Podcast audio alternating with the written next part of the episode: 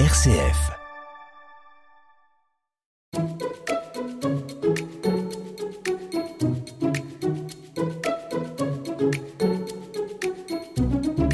Florence, mes parents nous invitent à déjeuner dimanche. Encore? Ça fait deux mois qu'on ne les a pas vus. Ce sont mes parents tout de même. Sans eux, je n'existerais pas et tu ne m'aurais pas rencontré. Oui, mais c'est toi que j'ai épousé, c'est pas eux. J'ai l'impression qu'on les voit tout le temps. Ah, la belle famille, toute une histoire. Toujours ensemble, un podcast réalisé par les équipes Notre-Dame et RCF. Vous vous demandez peut-être, comme nous, comment trouver la bonne distance. Déjà, il faut trouver la bonne distance dans nos relations avec nos parents. On a besoin de quitter ses parents pour fonder une nouvelle famille, créer quelque chose de neuf et d'unique qui n'appartient qu'à nous. Mais couper le cordon, ce n'est pas couper les ponts. Il faut arriver à se voir suffisamment pour garder des relations riches, sans que ce soit ni envahissant, ni pesant. Toi, par exemple, un ou deux coups de fil par semaine avec ta maman, ça te convient bien. Mais on a des amis qui s'appellent tous les jours avec leur mère. Et moi, avoir mon père une fois de temps en temps au téléphone me suffit, et à lui aussi. On n'est pas obligé de faire pareil tous les deux. Je ne suis peut-être pas obligé de venir avec toi à chaque fois que tu vas les voir. Cette fréquence à laquelle on les voit, elle évolue au fil du temps. En fonction de l'éloignement géographique, des besoins réciproques, garde d'enfants, accompagnement de nos parents qui perdent leur autonomie, etc. Depuis toujours, l'un et l'autre avons eu des relations avec nos propres parents qui sont différentes. Elles peuvent être plus ou moins affectueuses ou conflictuelles, franches ou même ambiguës.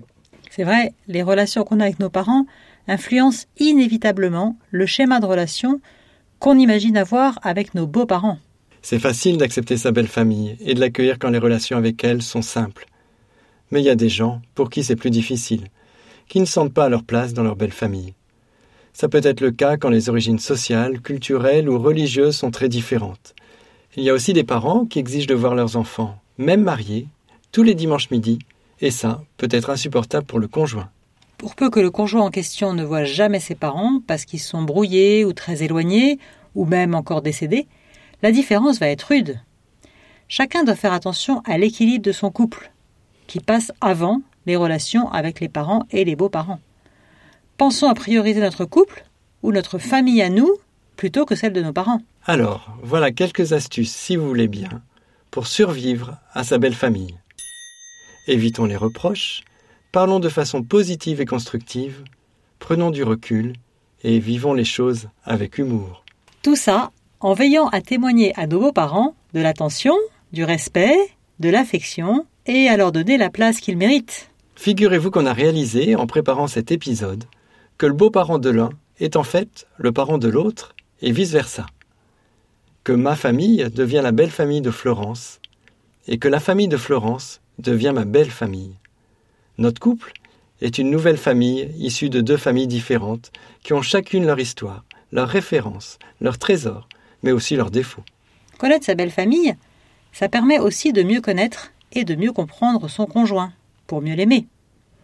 On peut réfléchir à ce que nos deux familles ont apporté à la construction de notre couple. Et vous vous êtes déjà posé la question de ce que vous voulez garder de votre famille ou de votre belle famille À l'inverse de ce que vous ne souhaitez pas reproduire? Avec le temps, nous avons tissé des relations avec chacun de nos beaux-parents, mais aussi avec nos belles-sœurs, beaux-frères, etc. Et si on se disait que cette belle famille était composée de belles personnes? C'est facile quand on le pense, plus difficile quand on n'apprécie pas les personnes en question. Et l'idéal, ce serait de s'inspirer de ce que dit Saint Paul dans une lettre que vous avez peut-être entendue en assistant à un mariage à l'église. Revêtez-vous de tendresse, d'humilité, de douceur et de patience. Quel beau programme À l'inverse, les relations peuvent être plus difficiles avec ses propres parents, avec parfois de la jalousie envers ses frères et sœurs, des incompréhensions ou des choses bien plus graves. Le conjoint doit alors éviter d'aggraver la situation. Et parfois, comme il a du recul, il peut aussi être un instrument d'apaisement. En tout cas, il peut y avoir compétition entre les deux familles. Regarde pour Noël, par exemple. Chaque belle famille nous veut chez elle. Il y a des familles où c'est la fête chrétienne qui est la plus importante, et d'autres où c'est plutôt le repas et les cadeaux. Pas si simple de composer avec tout ça. Chez nous, pour Noël, la principale différence entre nos deux familles, c'est le budget cadeau. Tes parents ont tendance à surgâter les enfants, alors que les miens en font beaucoup moins. Ce serait vite fait de faire des comparaisons désobligeantes. À propos, j'apprécie beaucoup que tu ne parles jamais en mal de mes parents avec les enfants. C'est vrai que ce n'est jamais bon de dire du mal de nos beaux-parents devant les enfants, car ce sont leurs grands-parents. Même si parfois on peut trouver qu'ils se mêlent de ce qui ne les regarde pas. Dans l'éducation des enfants, par exemple, comme dans plein de domaines. Pas facile pour les beaux-parents de trouver la juste attitude.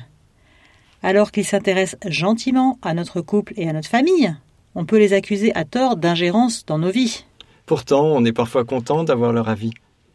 Mais est-ce que cela nous arrive de leur demander leur avis, de provoquer leur intervention?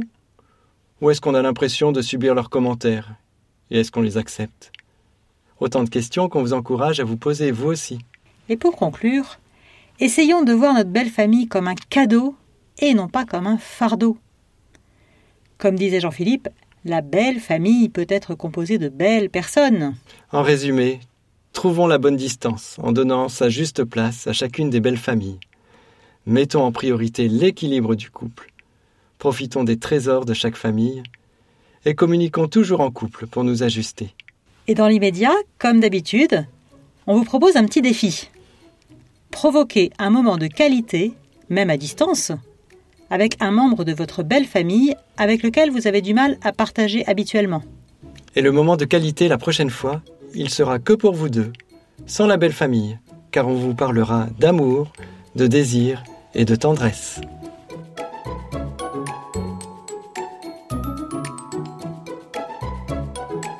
Si le podcast Toujours ensemble vous a plu, n'hésitez pas à en parler autour de vous, aux couples qui vont bien et à ceux qui ont besoin d'un coup de pouce pour continuer de cheminer ensemble.